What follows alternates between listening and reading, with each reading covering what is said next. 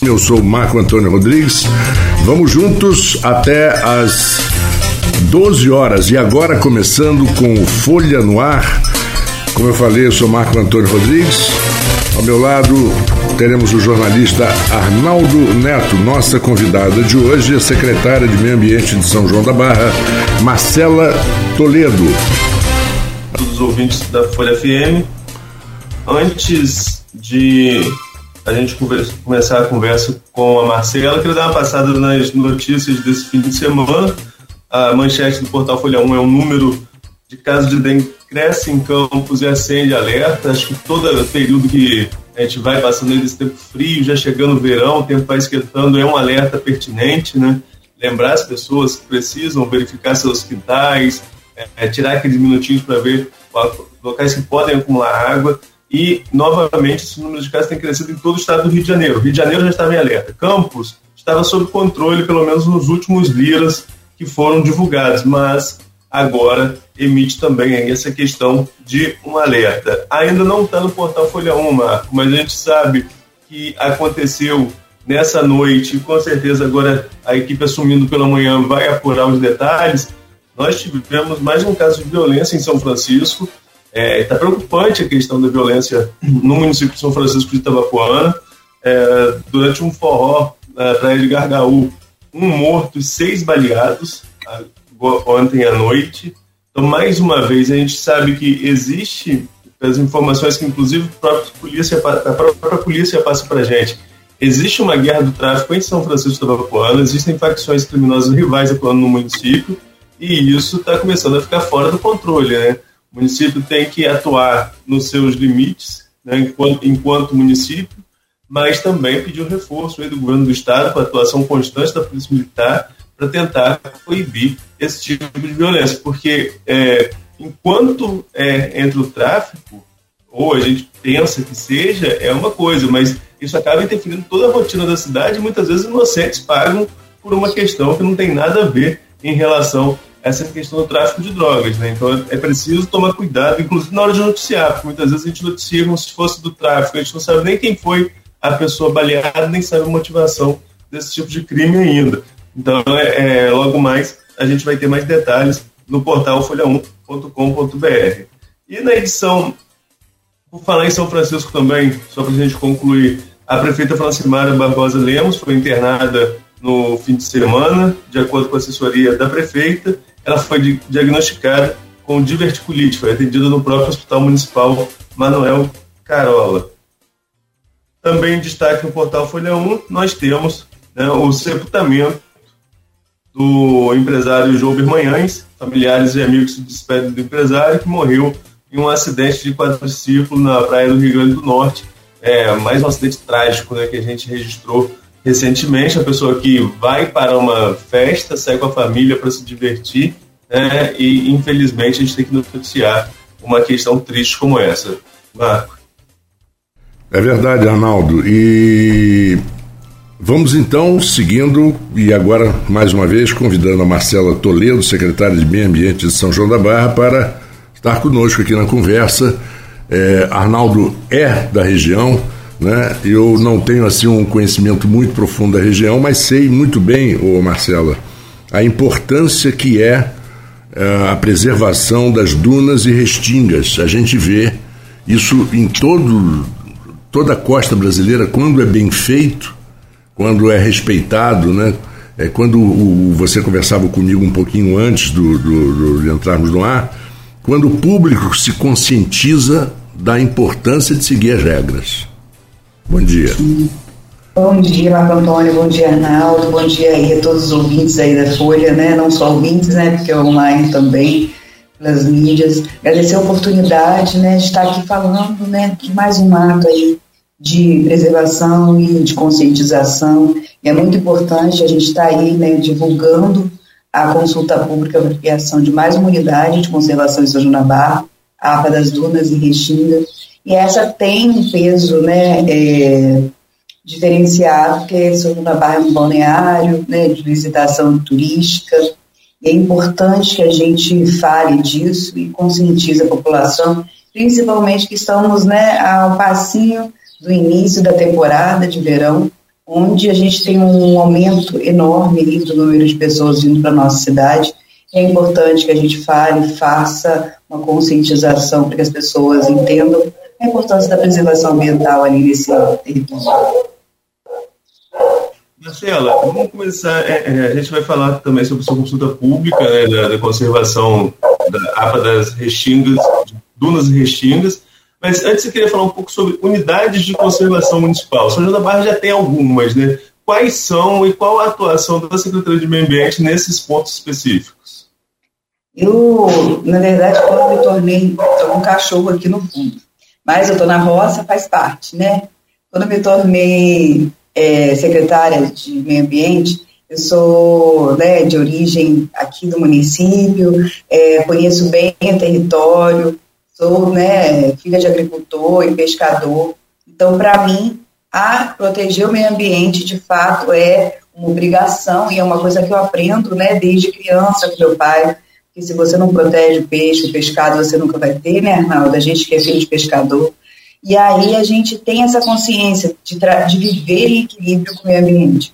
A gente tinha já uma APA criada, né, é, a APA da CEAP, porém a sua constituição ela tinha deficiências que precisava melhorar para que a gente pudesse incluir a nossa unidade no Cadastro Nacional de Unidade de Conservação e pontuar no ICMS ecológico. Então, ano passado, 2021, nós refizemos o ato de criação e suprindo né, as falhas que tinha o ato anterior. E aí a gente começou aí uma luta por organizar as unidades. A gente tem a previsão né, de toda a zona de interesse ambiental definido no plano diretor, é obrigação da Secretaria Municipal de Meio Ambiente torná-las unidade de conservação. E nesse, nessa obrigação, e com muito carinho em fazer, né, com muita vontade de fazer, nós criamos a primeira unidade de proteção integral ano passado, em 2021, que é né, a área de refúgio da vida silvestre, que é a nossa Revitaí e essa fica ali entre é, Caetá e Pipeiras, né? Se a gente colocasse uma área de abrangência, as localidades de Caetá, Vila Abreu, Vila da Terra, Palacete e Pipeiras estão dentro aí da zona aí de área de influência da Unidade de Conservação de Proteção Integral Refúgio da Vida Silvestre da Lagoa do Taí. Então, essa, essa é que habilita o município a buscar recursos de compensação, sabe, Arnaldo? A gente fala muito que os empreendimentos que se instalaram em São João da Barra, a gente não conseguiu esse recurso, que é voltado exclusivamente, ele é, né, de acordo com o SNUC, que é o Sistema Nacional de Unidade de Conservação, a, esse recurso de compensação, ele só pode ser direcionado às unidades de proteção integral, então, pela primeira vez, a gente consegue aí fazer a nossa unidade e a gente agora está, é, na verdade, desde então, elaborando o projeto para a gente apreciar aí, né, nas CEAs e no INEA, a busca de recursos de compensação, né, tantos empreendimentos aí no povo que se instalaram em São João da Barra, com tantos recursos direcionados, né, a esses fundos de compensação, e hoje a gente consegue habilitar. A gente está nesse avanço, porque são várias regras que precisam ser cumpridas, mas a gente fez o, o, papel número um, né, que é a nossa obrigação de ter uma unidade de conservação e, de fato, proteger. E aí a gente tem a terceira unidade criada no ano passado, que é uma lagoa muito importante, a Lagoa do Salgado. A Lagoa do Salgado, ela tem metade né, de sua área dentro do município de São João da Barra, e metade dela dentro do município de Campos. A metade que fica no município de Campos está dentro do parque né, da Lagoa do Açu Pelágia, que é um parque estadual. E a metade que está dentro do município não tinha né, nenhum tipo de é, proteção ou unidade. A gente criou no passado, dia 31 de dezembro, foi a publicação do ato de criação, é, e é muito importante, a gente tem uma riqueza muito grande, é rara a Lagoa do Salgado, né, as características ali dos estromatólogos, que precisam ser pesquisados e protegidos, né? E a gente está aí com a unidade municipal. E agora a nossa quarta unidade de conservação, que é a nossa aba da, das restingas, né, das dunas e restingas, que a gente tem consulta pública marcada para o dia 23, e a gente deseja muito fazer esse ato. E não somente, sabe, Arnaldo, ontem, acho que é para título de informação, tivemos um incêndio terrível, né, na Lagoa do Veiga. A Lagoa do Veiga é a nossa próxima investida de criação de unidade. Né? Então, a gente tem no cronograma aí para o ano de 2023 criar a unidade ali, né, a APA do Veiga, porque é um recurso, né, não sei se todos conseguem se localizar, mas o canal do Porto, que adentra, né, o mar adentra ali, dividiu a Lagoa do Veiga. E a porção que fica para o Açu, ela, né, tem uma restinga ali e tem uma área de tabu enorme. E ontem puseram fogo novamente, a gente teve isso no meio do ano. E agora, novamente, um incêndio terrível, de grandes proporções ontem lá.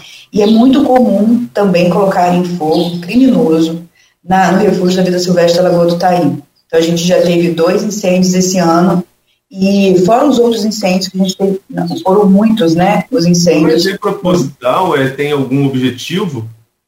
Olha, é, culturalmente, algumas pessoas que realizam a caça, né, de aprear, né, é, colocam fogo para afugentar e, de fato, fazer caça mais facilitada, né. Então, culturalmente, tem esse hábito, tanto aqui na região de Campo da Praia, Rua Nova, né, tem essa... Aí o Refúgio da Vida Silvestre também vai nessa região, né, tem esse hábito, a gente tenta, né, hoje a gente tem um monitoramento das unidades, que a gente tem que avançar o grau de implementação, né, não basta criar um papel, e a gente, nesse monitoramento, a gente tenta identificar o foco, né, o nosso coordenador, ele, assim que a gente recebe, ele vai para a área do incêndio, para poder tentar, ele é biólogo, né, tentar ver o que pode ser feito para minimizar, mas a gente precisa avançar muito, a gente escreveu um projeto esse ano, para de fato criar uma brigada para as unidades, sabe? Porque o bombeiro com o caminhão não consegue chegar. Então a gente precisa de uma picape puxando uma carretinha com água para poder chegar traçada, para chegar aí, é lógico que com a equipe preparada, para chegar onde o bombeiro não consegue chegar. Porque nessas tabuas o bombeiro não consegue chegar e acaba a gente não conseguindo combater. Só quando acaba de fato a taboa seca é que o fogo é, diminui, né, e a gente consegue o controle do incêndio, mas natural. Então isso é horrível, horrível mesmo. Eu queria, Arnaldo, só... Em relação à nova, a consulta para a nova, a, nova área de proteção, essa área compreende aqui, falando aqui porque eu estou aqui no Pontal, né, então daqui do Pontal até a, a Lagoa de Gruçaí, digamos assim, né? Não, não, ela vai do Pontal até até chegar ao porto. Até, mas vai até a Caruara? Depois de Caruara, né? Ah, tá, tá. Chegando lá ao porto. Até, até, até a área do porto mesmo, né? Sim, aí é porque assim, a gente deixou da ponte para lá, Arnaldo, porque a gente, no estudo, a gente de, é, deseja deixar, indo para o sul, né? A outra área dentro da área do Veiga, da APA do Veiga, que tem mais relação, né, do bioma. Essa já seria, essa área nossa aqui, digamos, daqui até o porto, já seria uma área preservada, é, é, já deveria ser uma área preservada naturalmente, e existem ações para isso. Mas o, qual o intuito principal de se criar essa área de proteção nesse, nesse pedaço específico? O que, que muda do dia a dia para a população, para quem frequenta essa área? Caso, é, é sempre lembrando, caso seja realmente aprovada, nós estamos em consulta pública. Sim, sim. Eu acho importante que a população entenda o que você falou. É uma APP, né? Toda a área né, marítima ali é uma área de proteção permanente. A gente já tem ali várias ações, né, principalmente do IBAMA, portarias, que definem regras por conta da desova de tartaruga dessas áreas. Né? Então, assim, ela já é prevista no plano diretor, como eu estava falando, como zona de interesse ambiental. O município agora está materializando. Eu usei a palavra materializar, é porque às vezes a gente fala disso, fica tanto no campo teórico, que no prático as pessoas não entendem o que é preservação permanente. Então, preservação permanente, hoje, sem criação de APA, sabe? a gente não deve transitar, além de trânsito, já proíbe que a gente transite na faixa de areia. a, o IBAMA já proíbe que a gente, aí é um crime ambiental, né? O outro é o crime de trânsito. Mas o crime ambiental de você fazer o trânsito de veículos na faixa de areia. E aí, a gente precisa também entender que não é só pelas tartarugas. As tartarugas são super importantes. Aqui na nossa região nascem os machos, que vai fazer aí, né, a dar a possibilidade de reprodução dessa espécie. Então, as características do clima, né, da temperatura da nossa região, da, da própria areia da nossa região, é propício para nascer, né, fecundar aí esses ovos machos. E a gente precisa muito, todo o planeta precisa muito que as tartarugas que nascem, né, aqui em São João da Barra consigam alcançar o seu objetivo, né, que é retornar ao mar. Mas se a gente continuar com essa prática de hoje, a gente não vai conseguir.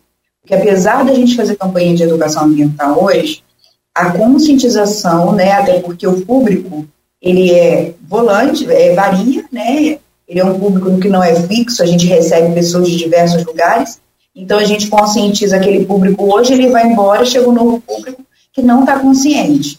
Então, que a gente possa, de fato, com a unidade, o que muda nessa pergunta é que a gente vai materializar, que já era para ser praticado, né?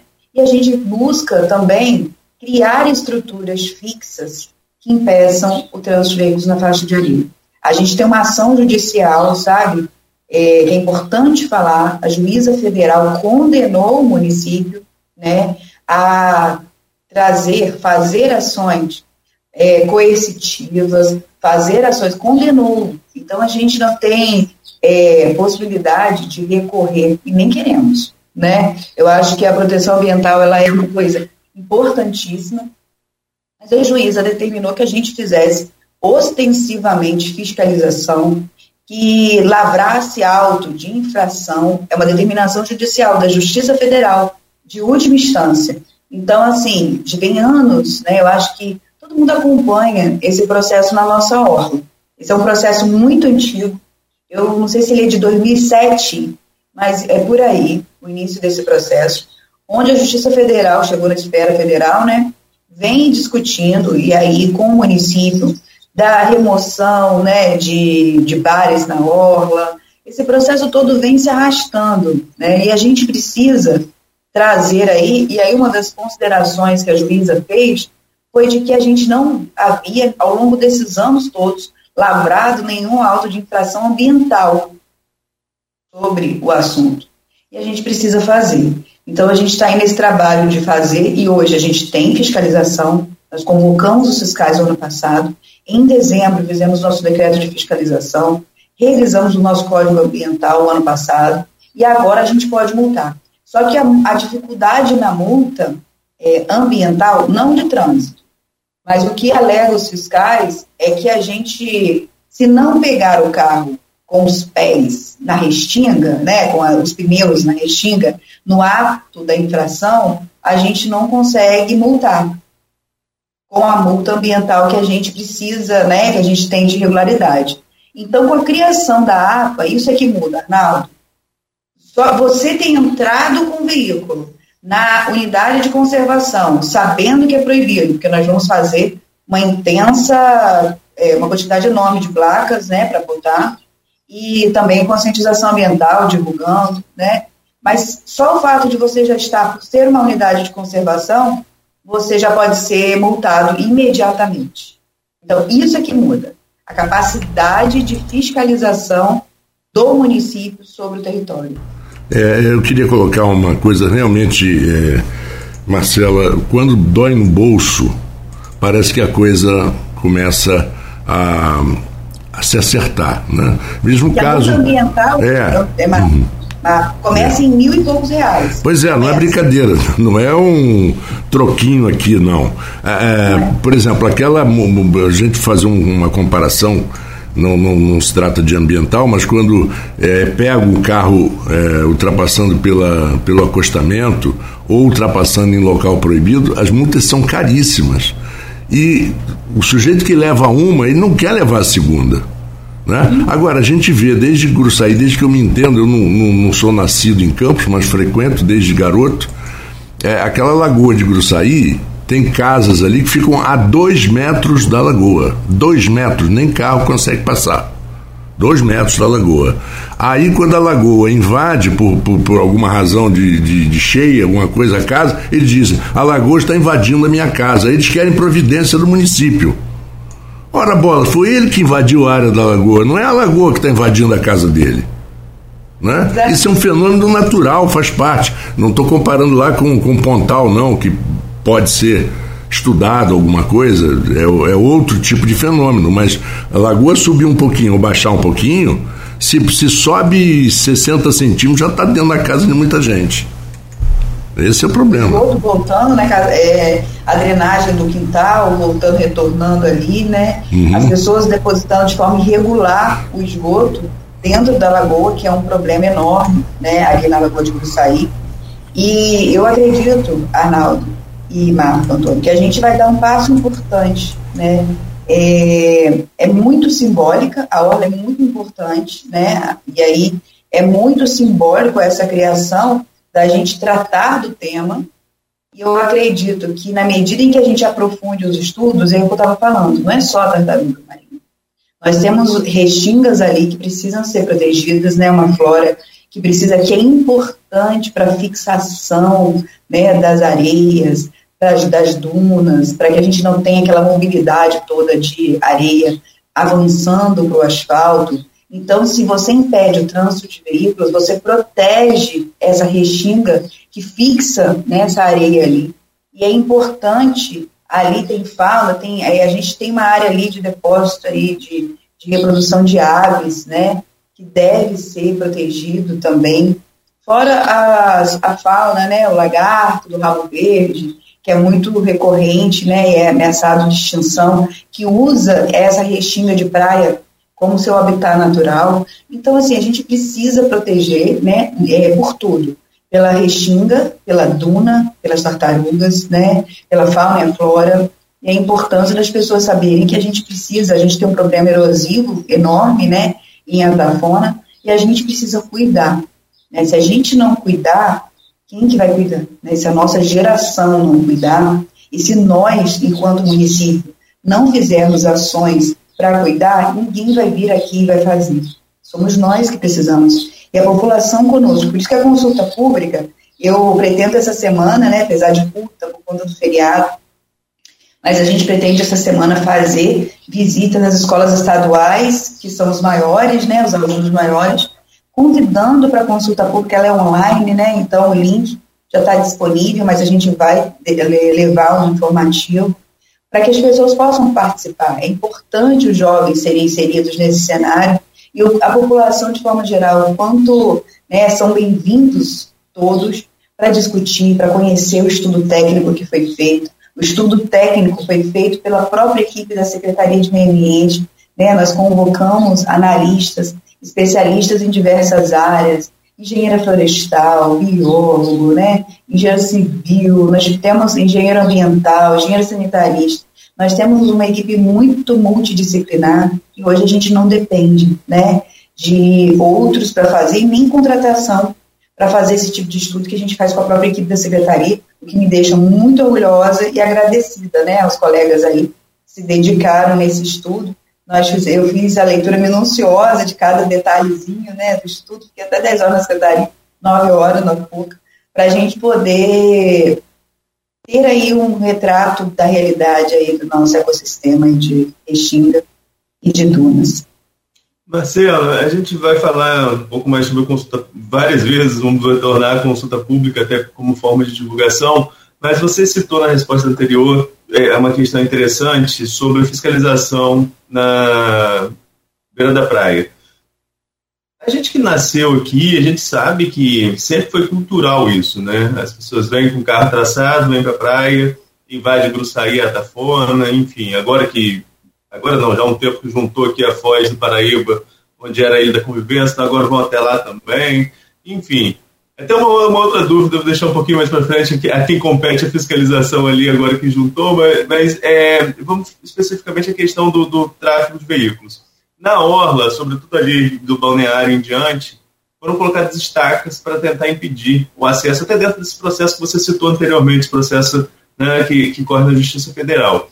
Então, só que ontem mesmo eu passei ali em um determinado trecho e já vi que retiraram estacas e um trecho tava, parecia um estacionamento. Né? Não só estacionamento, as pessoas aproveitam um trecho ali. Eu, eu já vi várias vezes, acredito que vocês têm conhecimento também, um pouco antes, é, indo de Atafona para Gruçaí, um pouco antes do, da, da passarela ali do posto de, do Chapéu de Sol.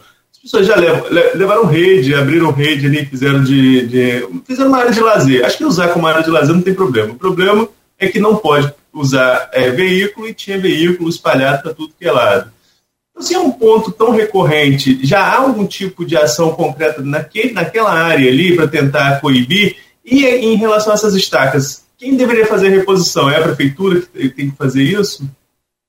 Então, Arnaldo, as estacas nós colocamos no ano passado, né? Foi sim o pedido, a determinação da juíza federal de que a gente fizesse obstrução, né, que dificultasse a entrada dos veículos ali.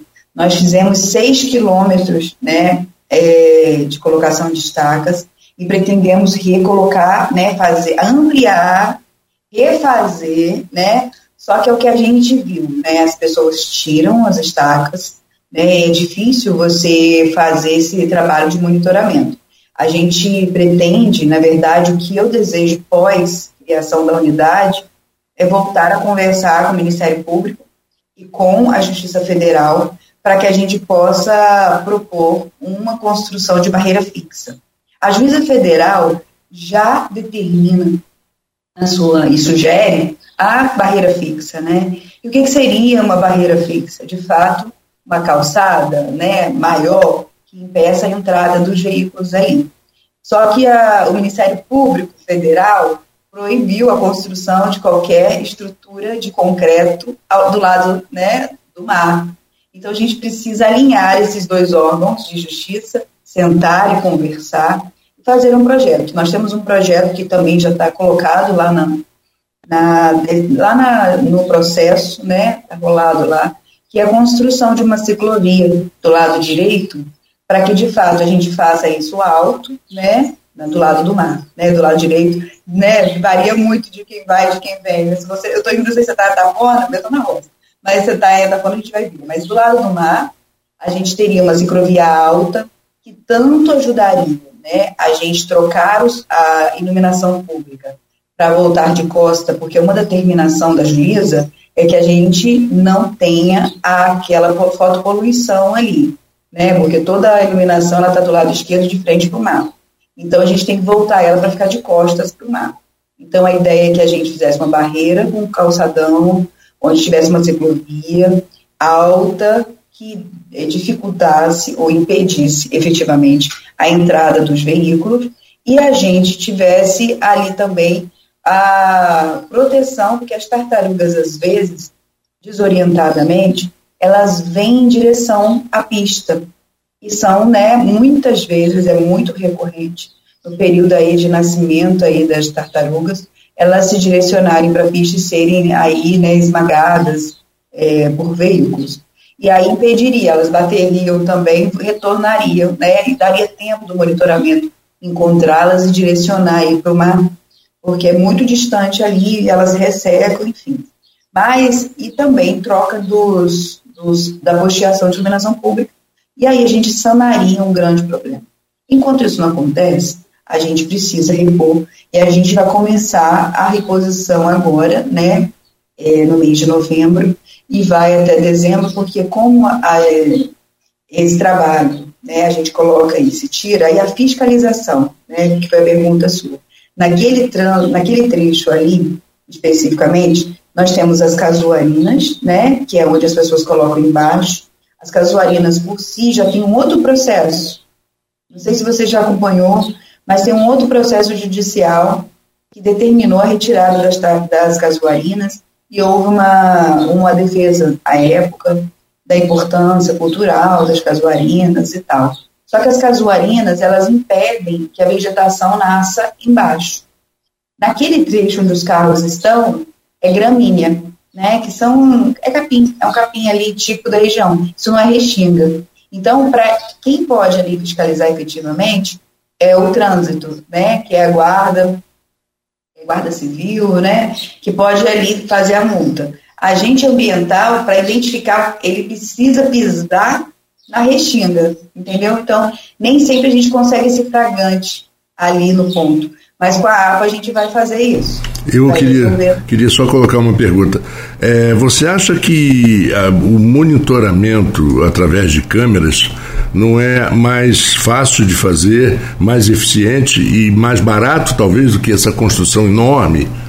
Que, porque o, o, que eu, o que eu estou vendo é, nessas coisas é que tem vários é, órgãos envolvidos é uma, é, isso é responsabilidade da polícia, ah, isso é responsabilidade do meio ambiente, isso é responsabilidade. Aí fica uma burocracia, ah, e um jogando para cima do outro. Não, isso aí você tem que falar com, com fulano, com Beltrano. E, e acaba, quando se resolve alguma coisa, todo mundo invadiu. Marco Antônio, em relação à construção, ela tem obje vários objetivos. Sim. Né? a, a, proposta de construção do calçadão. Primeiro deles é a fotopoluição, que é a troca da costeação para o lado uhum, Certo. Aí você tem que montar a estrutura, trocar mesmo, né? E aí você tem que fazer ali né, a autorização do SPU, todo um processo. A vinda das tartarugas para serem pisoteadas ali, né, pelos, pelos carros, também é um dos motivos. Mas o que eu vejo em relação. Câmera não multa ninguém, sabe? é, Marco Antônio, e nem posso multar por essas câmeras, o crime ambiental. Então, eu preciso do monitoramento em orla. A extensão da orla é enorme. Né? O contingente de fiscalização para pegar todo mundo, ele é muito grande. Eu preciso ter a fiscalização, eu, preciso, eu vou dar um exemplo, meu fiscal, meu é, coordenador de fiscalização, ele veio de Campos, né? ele era concursado em Campos, e ele era chefe da Guarda Ambiental de Campos. Ele contou uma coisa essa semana. Ele falou assim: Marcelo, depois que a gente foi para a Orla né, fazer, fizeram lá, né, leis coibindo e tal, depois que a gente foi com a fiscalização para a praia, na primeira semana nós lavramos 300 multas. Na primeira semana. 300 multas.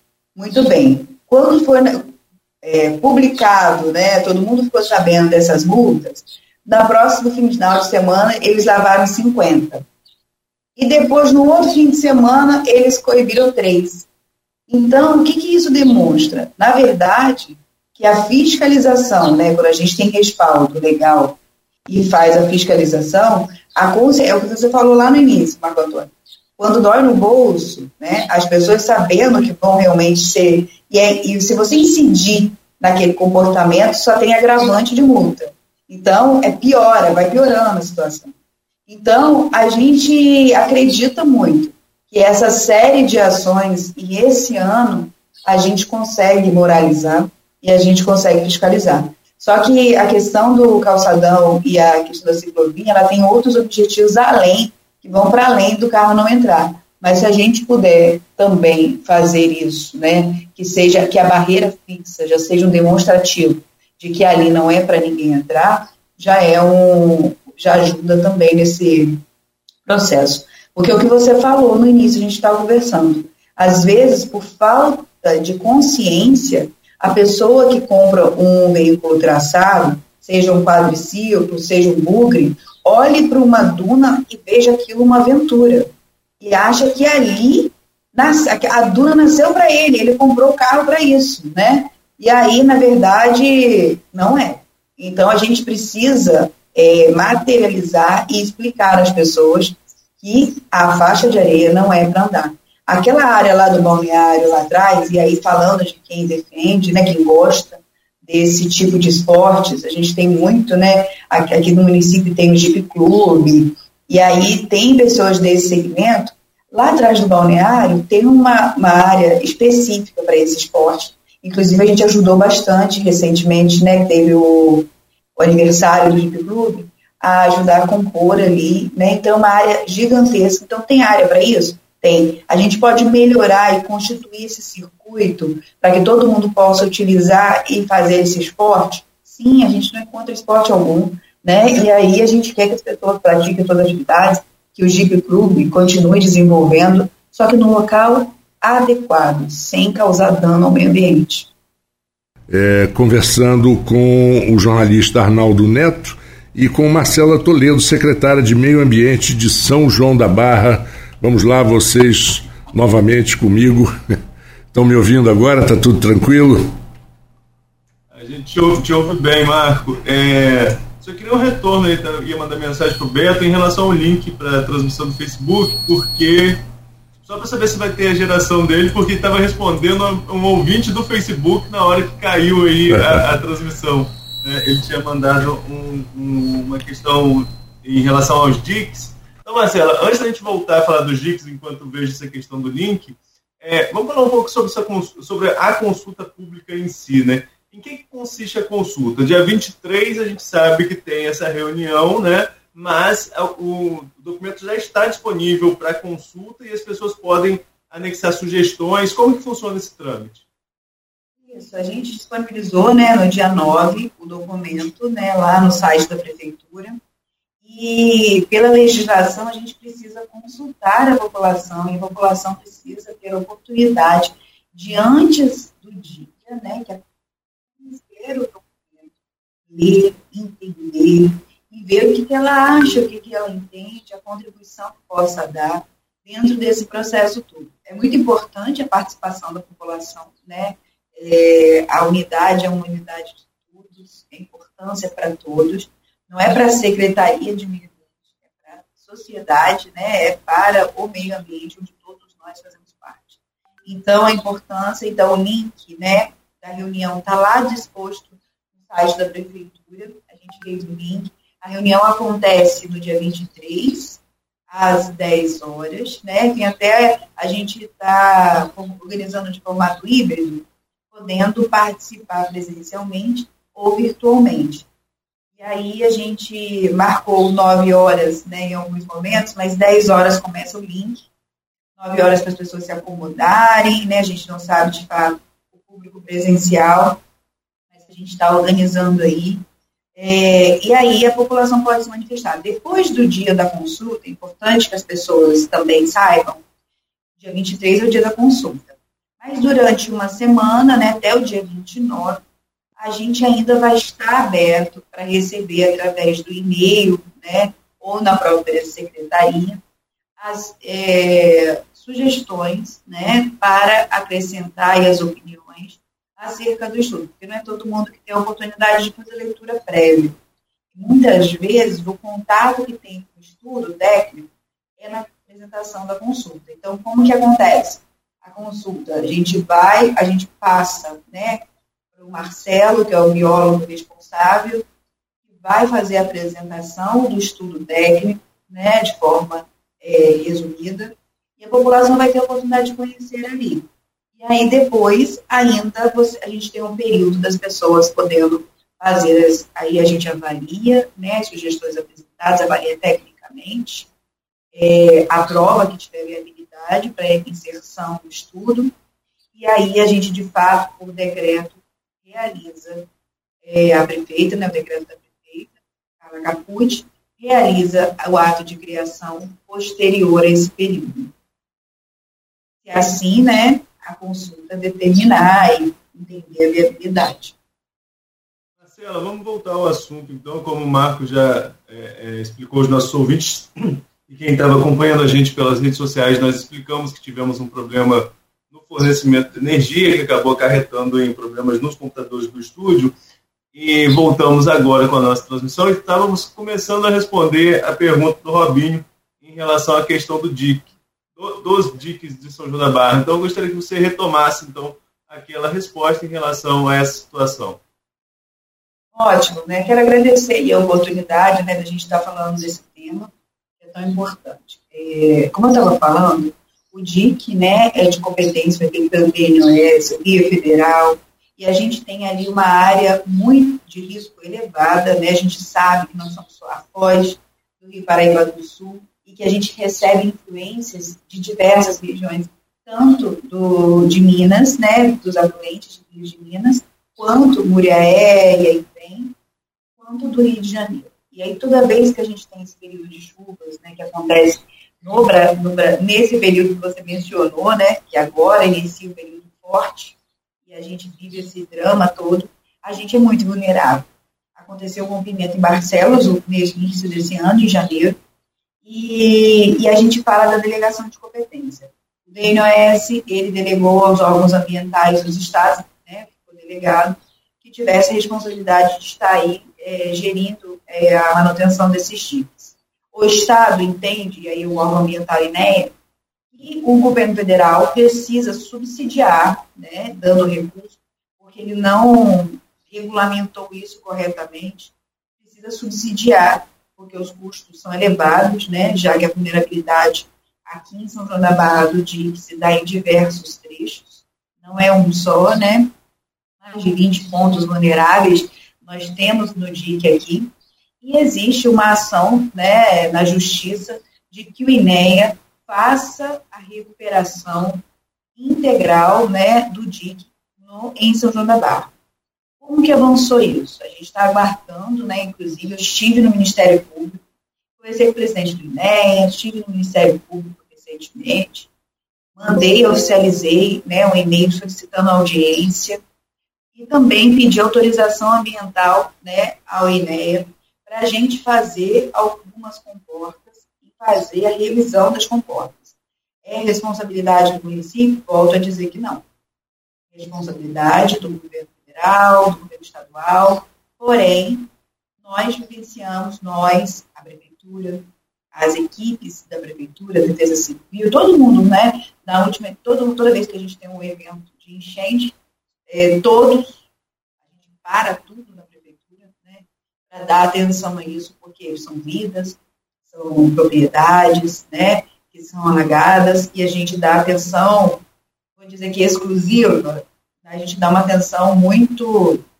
porque não tem o que fazer, né? A gente está vivendo uma emergência. Então, a gente vivenciou isso né, na última vez. A gente tem esses pontos frágeis. A gente é, elaborou, sim, junto com a Secretaria de Obras, a, um projeto básico para a gente fazer a licitação. Porém, a gente não pode né, avançar com isso sem autorização ambiental do INEA, que a gente está aguardando, né, a gente pediu uma autorização ambiental para fazer a recuperação desses pontos, né, recuperar, a gente já tem um sistema de manilha implantado, já tem comporta lá, é recuperar as que existem e dar um pouco mais de segurança, porque quem vive a realidade do dia a dia de colocar saco de areia na boca de manilha sabe de como isso é difícil. Então a gente viveu momentos muito difíceis para fazer isso, para tentar segurar, eu vou dizer, na mão, né, que é, um, que é uma coisa muito, é, a gente pode chamar de pré-histórica, né, a gente tem muitas tecnologias na engenharia civil para ajudar, né, e a gente aguarda que o INEA faça isso. Recentemente, lá na comporta do São Bento, em parceria o INEA, junto com, mas na verdade, efetivamente, quem executou a ação foi a Asflucam, a recuperação da comporta do São Bento. Mas só tem essa comporta no município? Não, tem várias. Né?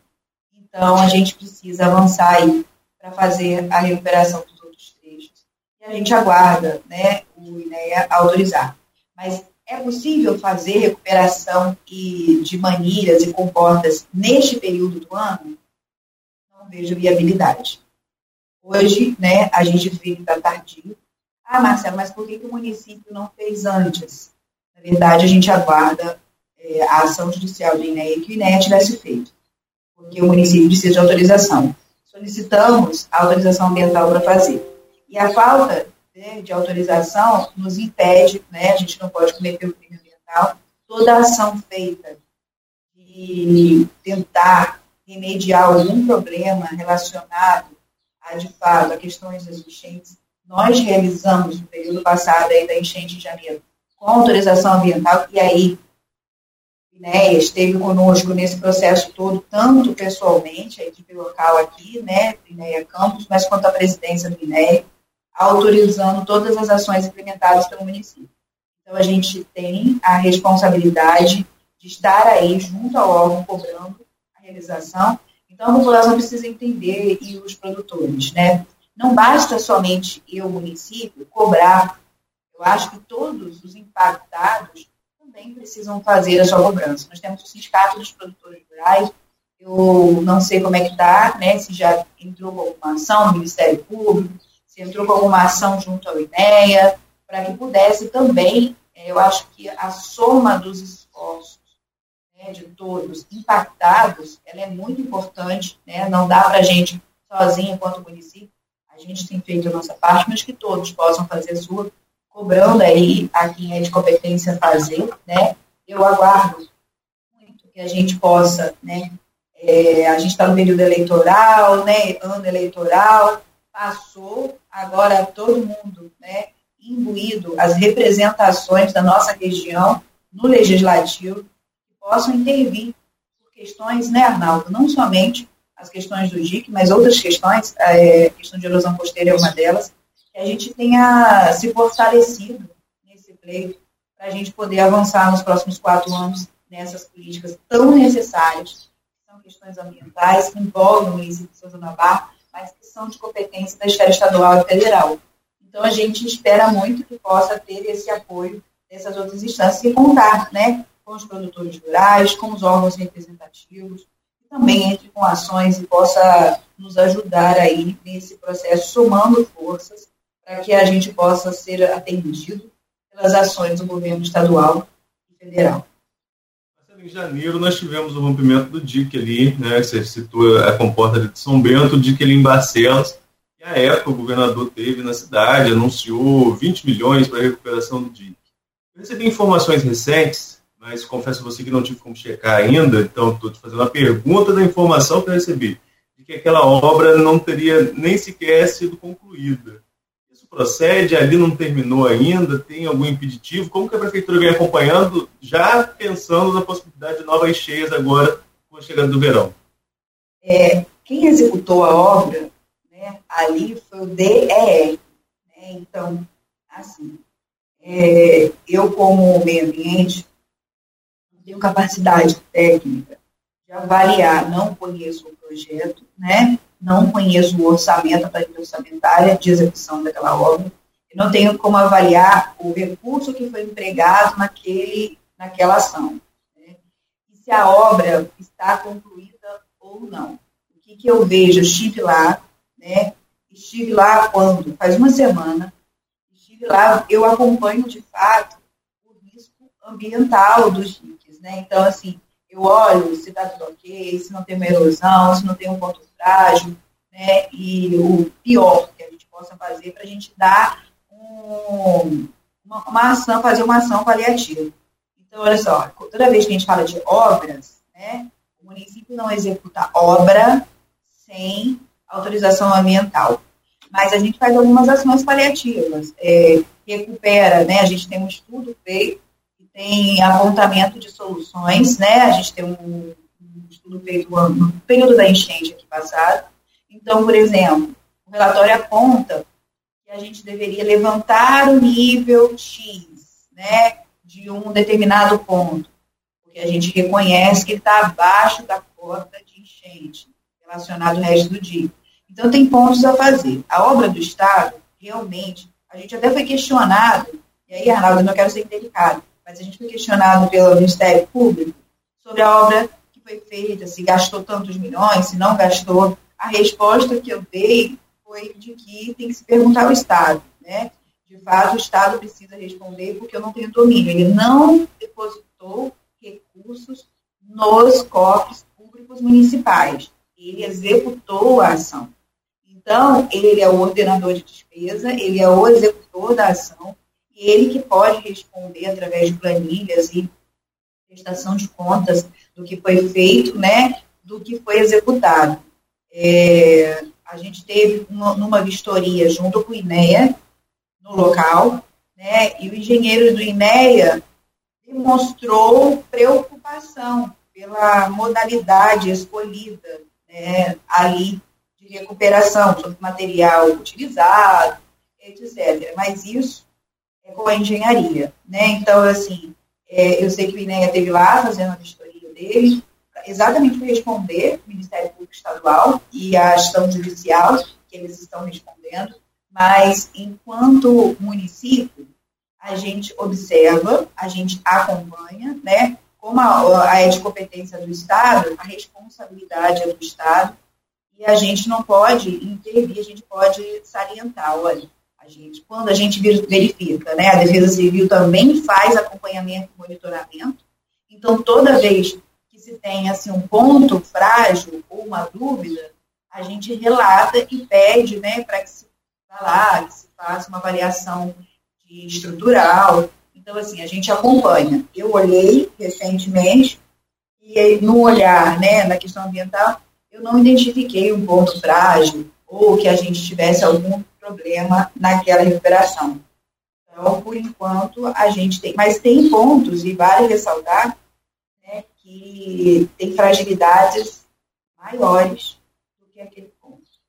Infelizmente, ao longo do DIC, a gente tem pontos muito frágeis, seja na estrada do Poço, seja em Cajueiro, né? Ali um ponto frágil, onde tem muita areia e rebaixa, né? Ela, ela acaba saindo, diminuindo o nível ali, a altura. Então, assim, tem pontos que nos preocupam muito, né? Que a gente sempre faz ações para tentar amenizar. Nós faremos, né? Nós estamos alugando agora a máquina para poder no ponto de cajueiro, né? Colocar a máquina ali com escavadeira para melhorar a estrutura do ponto lá em Cajueiro, enfim, ações é, pontuais de acordo com o relatório de ações que a gente tem, né, de propostas aí. Mas é difícil e a gente aguarda, né, junto com o produtor, a gente fazendo ações juntos, aguarda que os órgãos competentes estaduais e federais possam dar definitivamente a paz que São João da Barra precisa em relação à vulnerabilidade desses rios. Então, quando as obras forem feitas e executadas pelos órgãos competentes, nós teremos a paz necessária, porque hoje ninguém tem paz, nem o município, nem os moradores. É, eu até aproveitando que estava conversando no intervalo com a Marcela, falando da, da, da, da, da queima criminosa de lixo nessa região. E não só na área, área rural, não, é área urbana. Eles fazem isso em, ruas de movimento. Eles montam na porta de casa, fazem a fogueira e aquilo, aquela fumaceira invade a casa dos vizinhos e ninguém está ligando, ninguém, tá, ninguém é punido. Isso é uma coisa criminosa, né, Marcelo? Pelo, pelo lado, então, do meio ambiente, é triste. Triste, a gente teve muitos focos de incêndio esse ano, né, principalmente nos meses de agosto e setembro. E muitos né, é, desses incêndios é falta de consciência mesmo. Ou queima do lixo domiciliar, ou capina, né, usar a queima como capina.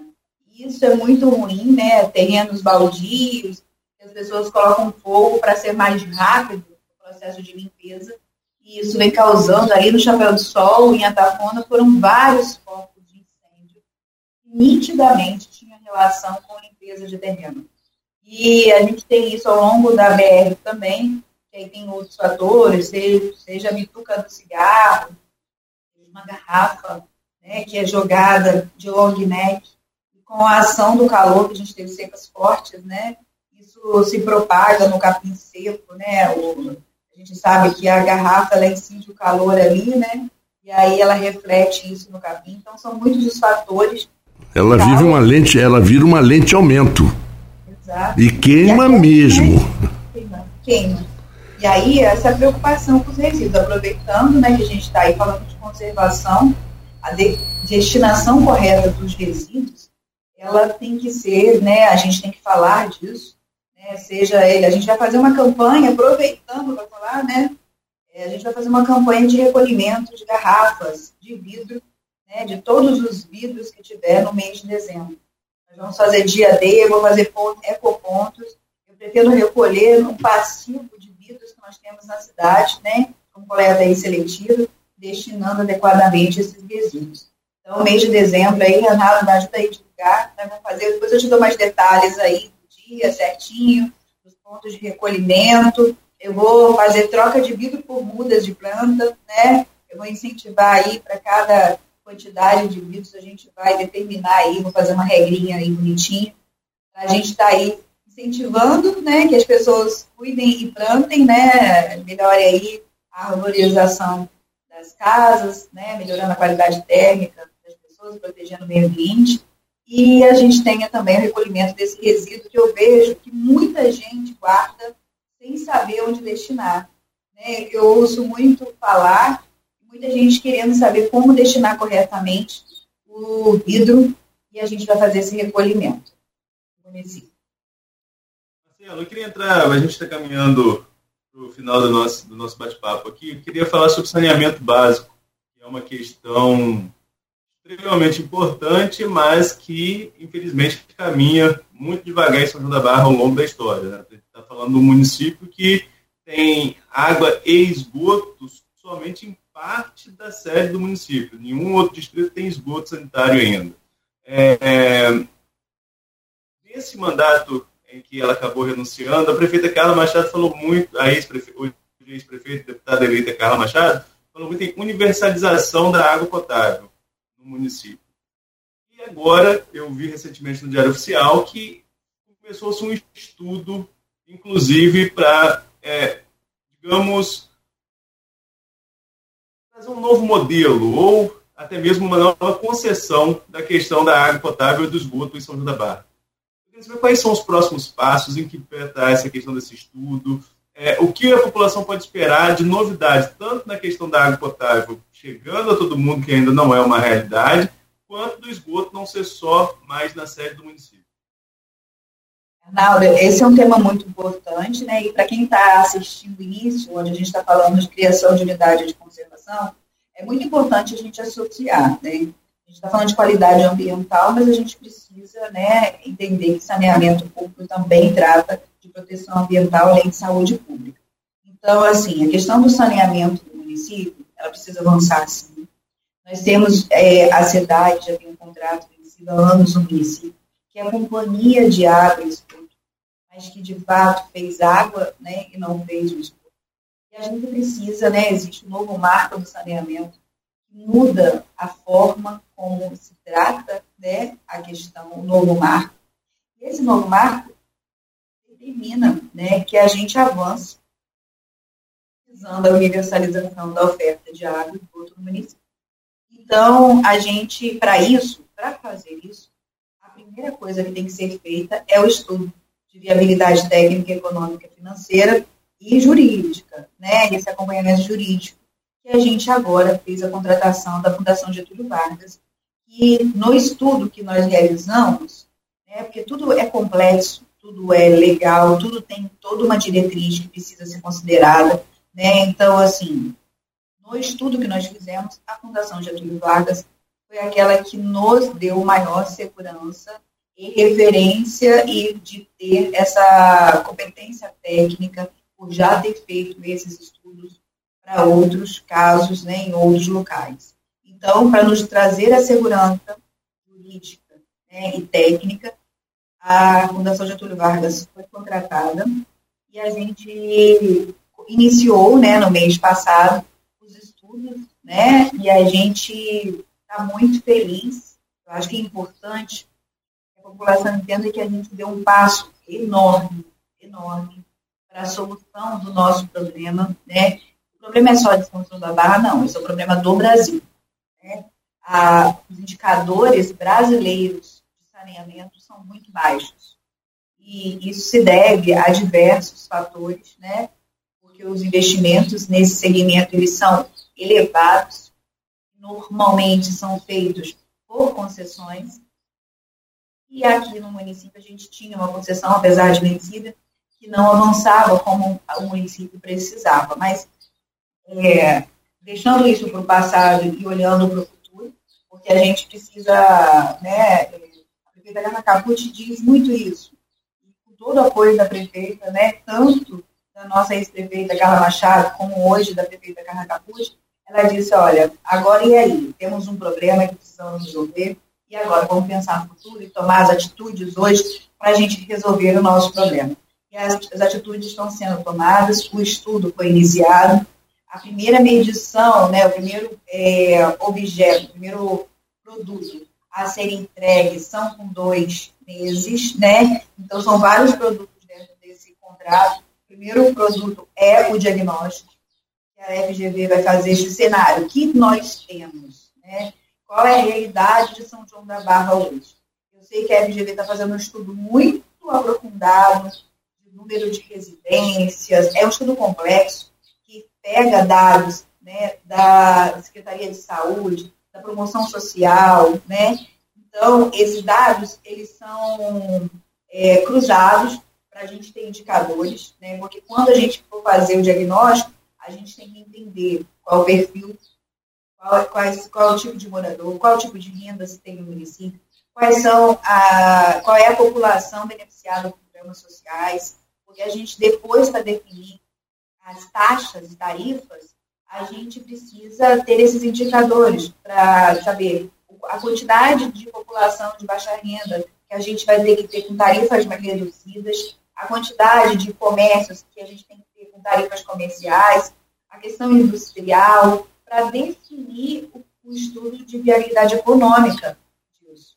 A FGV tem uma expertise muito grande, eu tenho observado, a gente tem um grupo de trabalho, né? Nós temos montando acompanhar o estudo, onde a FGV tem demandado, né, indicadores para poder fazer esse estudo aprofundado, que é muito importante.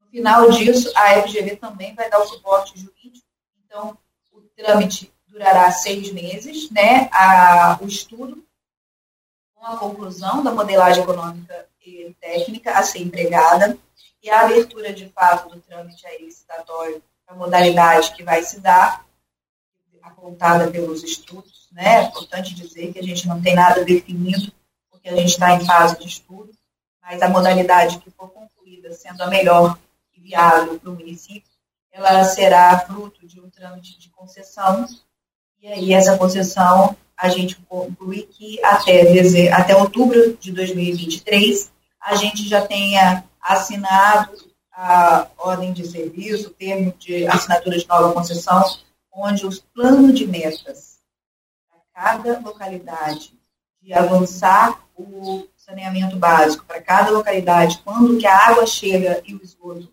em cada bairro do município vai estar definido, e a população toda consciente disso. Isso é muito importante, é importante ressaltar, e tenho falado sobre isso, Arnaldo, que a população precisa se capacitar, porque a envergadura, a previsão, né, a estimativa que vai ser consolidada a partir dos estudos, é que o investimento seja na casa de 250 milhões em infraestrutura de saneamento básico no município para os próximos 10 anos. Então, se a gente vai investir 250 milhões em obras e serviços de saneamento básico, a gente também vai ter uma demanda de mão de obra para esse segmento muito grande. Não só na fase de construção e implementação disso, mas na fase de, de operação. Então, que as pessoas olhem para esses segmentos de saneamento básico como uma oportunidade de trabalho, que possam investir na qualificação profissional, né, muito grande aqui, que vai gerar muito emprego e renda e muito crescimento, né, já que a falta né, da garantia de rede coletora de esgoto inviabiliza muitos negócios. E aí a gente vai ter ampliação de muitos negócios aqui na cidade com qualidade ambiental. Marcela, esse, esse, projeto prevê a utilização dessa estação que foi feita aqui no antigo Matadouro? Ela vai ser integrada, vai ser, enfim, inaugurada? Vai ser integrada, vai ser integrada né? É, a gente já teve a visita técnica da FGV no município, já foi, já todo mundo já, eles já tiveram, os técnicos, já tiveram nas estruturas da SEDAI, nas estruturas do município, todas elas, né?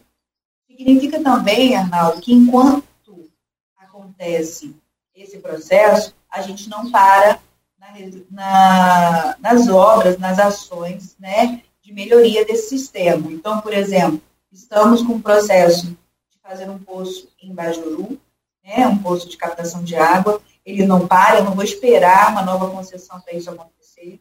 A gente tem o recursos da FUNASA na casa de 10 milhões e meio fazer rede e estação em Barcelos e rede na SEAB e Vila Esperança em Andapona, que vai continuar em andamento, né? E quando se der a concessão, essas questões já estão avançadas para que a gente tenha um plano de investimento já para outras áreas, aumentando aí a questão da cobertura, né, e a, a, a tão sonhada universalidade da oferta. Então, a gente continua nesses avanços aí. E o bolso da sede, né, que a gente também está, captou recursos junto à GEVAP, a gente está em fase de elaboração do estudo, e no final do mês de novembro a gente vai ter o estudo hidrológico pronto para entregar a GEVAP para ela licitar a obra do poço ali em Nova São João da Barra.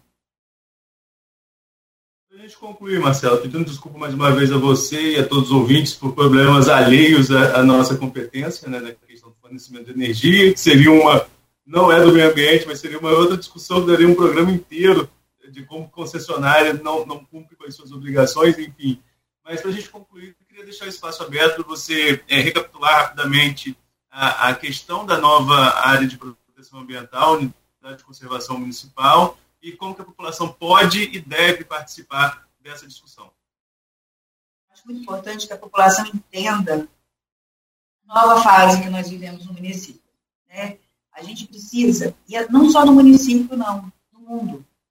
O mundo vive um desequilíbrio ambiental enorme, que a gente chama de mudanças climáticas. Né? E as mudanças climáticas se dão devido ao impacto que o homem provoca negativamente no planeta. Cabe, né, cada um de nós, cumprir o seu papel. Não dá para a gente continuar atuando no meio ambiente sem a consciência de que precisamos preservar os recursos naturais para que as próximas gerações possam receber esse benefício. A gente não está vendo isso acontecer e olhando para o futuro. Nossos avós olhavam para o futuro e achavam que um dia isso ia acontecer, mas agora está acontecendo. Enchentes, é, calor excessivo, né, alta da temperatura, secas extremas, são todos ventos extremamente fortes. Né? É, esse frio, quando deveria ser calor, calor, quando deveria ser frio. Esse desequilíbrio todo é ocasionado pela ação negativa do homem no planeta. Então, a gente precisa ter consciência. A gente precisa preservar. A criação de unidades de conservação é esse né, direcionamento e essa informação que a gente precisa dar. A gente precisa fazer localmente, porque o impacto ele é mundial. Então, toda ação local ela tem reflexo no local e no planeta como um todo. Então, cabe-nos fazer o nosso papel. Nesse papel, cumprindo o nosso papel, né, a gente vem criando as unidades. E a gente não vem só criando no papel, não. A gente pretende implementar, recuperar, né, porque a gente precisa manter a qualidade da nossa água, a gente precisa manter a qualidade do nosso solo, os nossos agricultores precisam da água e do solo para produzir, os nossos pescadores precisam do recurso hídrico e dos pescados aí, né, sendo reproduzidos, nada disso é feito sem proteção ambiental. Então, a gente tem que ter a consciência e conscientizar os nossos filhos, e aí eu quero muito que a gente faça educação ambiental mas a gente precisa fazer educação ambiental, mas os pais precisam estar abertos a ouvir, porque culturalmente, né, a criança traz a informação da escola, mas os pais, recentemente eu vejo assim, ainda joga lixo pelo vidro do carro, ainda joga resíduo, né, de forma inadequada, ainda joga resíduo junto com o entulho, resíduo domiciliar, junto com o entulho, né, então assim, a gente precisa muito educar a nossa população e muito se conscientizar. E não adianta a gente fazer aquele discurso bonito, né? A gente tem que dar o exemplo no dia a dia. Não é um discurso bonito para televisão, não é um discurso bonito para rede social, não é defender especificamente um tema.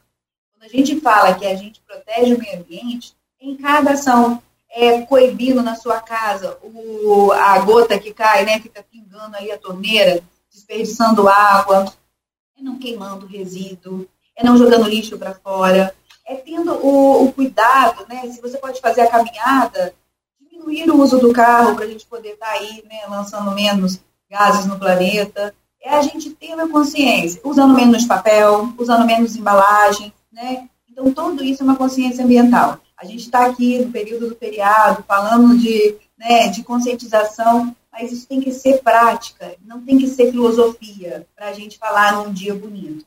A gente precisa fazer isso todos os dias e aí contando com a população, para a gente proteger nossos ecossistemas, não só de São João da Barra, mas de toda a região, né? Mas que a gente foque aí, né? A gente, e aí agradecer, né? Eu vi o professor Bulhões, que estava aqui ao vivo, é, ele sugeriu uma vez, numa palestra dele, que a gente criasse a APA das Dunas, né? E aí, professor, aproveitando a influência do senhor e a sugestão, a gente criar a APA das Dunas de Restingas, né? Na hora da escolha do nome também temos influência aí. A gente ouviu os professores, ouvimos o professor Aristides, Sofiati, também convidamos para participar e aproveitar convidar a todos os professores, aos alunos, à sociedade civil, à sociedade como um todo, os jovens, a estar conosco, né, aos jornalistas, para estar conosco nessa criação, porque juntos né, podemos fazer a diferença. E aí, falando da sede, Arnaldo, que eu ia falar, hoje o Espaço da Ciência funciona como sede compartilhada das unidades. A gente já fez uma trilha ecológica lá dentro, tem uma viveiro de mudas, onde a gente está tratando de reprodução de é, mudas de restinga, e vamos montar, e aí a gente está com um processo aí de fazer uma sala verde, nós estamos tramitando na fase final junto ao Ministério do Meio Ambiente, para fazer a sala verde lá dentro do Espaço da Ciência, e vai ser a sede permanente da APA, né, das dunas e restingas, e compartilhada até que as demais unidades de conservação tenham a sua própria sede. Então, vamos consorciar, nós vamos colocar os aquários aí né, como espécies marinhas e de água doce do nosso ecossistema. Vamos fazer uma exposição fotográfica da restinga. No laboratório, nós vamos fazer, né, nós temos nosso amigo Marcos Lezonoz, biólogo, que faz taxidermia. Nós vamos falar de algumas espécies, né, vamos estar é, tá ali expondo essas espécies de fauna e flora, né, que aí a flora a gente vai fazer é, sementes, exposições de sementes, de folhas nesse estudo.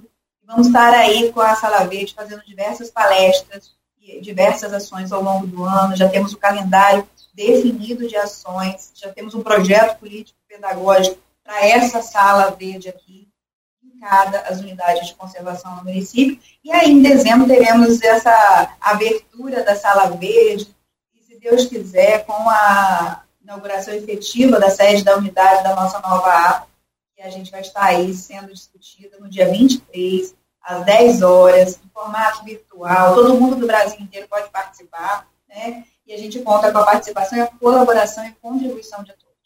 E agradecer a oportunidade, né? Do público aí, né? Tá nos assistindo aí na Folha, através da Folha, aí do Marco Antônio, do Arnaldo, do Grupo Folha, de dar a oportunidade de a gente divulgar essa importante criação para todos.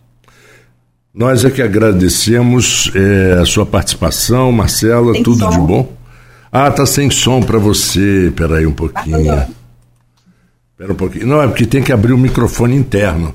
Porque você não ouve através da rádio. O ouvinte está ouvindo o que eu estou falando. Mas é que vocês, quando estão online, não, não ouvem a, através da rádio. É, de qualquer forma, Marcela, muito obrigado pela sua participação, muito bem esclarecido. E Arnaldo também, desejando a vocês dois um bom feriado. Né? E você, eu imagino que você quase que não consegue ter feriados e folgas, porque os olhos estão sempre ligados aos, ao que está acontecendo no entorno, né? É como o Arnaldo sempre diz e a Luísa também. Tem certas profissões que nunca tem descanso, né? Jornalista não pode sentar num bar para tomar um chopp, porque se acontecer alguma coisa, ele tem que ir lá, vai reportar. O médico vai atender, o policial vai fazer alguma coisa. Então são profissões que são duras da gente descansar. Para vocês então, ficamos por aqui. Arnaldo, voltamos na quarta-feira e a gente mantém. Aliás, voltamos na quarta-feira, Nogueira e Arnaldo. Estou falando pelo Nogueira. E que ele volte de férias e um bom final de semana para vocês todos. Bom final de semana, não, bom feriado. Para vocês também. Arnaldo. Ô, Marco, é isso. Só lembrando que amanhã, então, nós teremos uma programação musical. Bom, não, exato, é. é. Amanhã é devido ao feriado. Agradecer a Marcela pela, pela participação e mais uma vez nos desculparmos com ela e com os ouvintes devido ao problema que tivemos com a, a, a Enel mais uma vez. Uhum. E é, na quarta-feira volto o Folha no Ar com o Cláudio Nogueira. Eu também estou de folga na quarta aí. Vou aproveitar que essa semana eu estarei de folga também. Eu volto na próxima segunda-feira, se Deus quiser. Um abraço a todos. Então, um abraço a todos e vamos seguindo com a programação da Folha FM. Tá.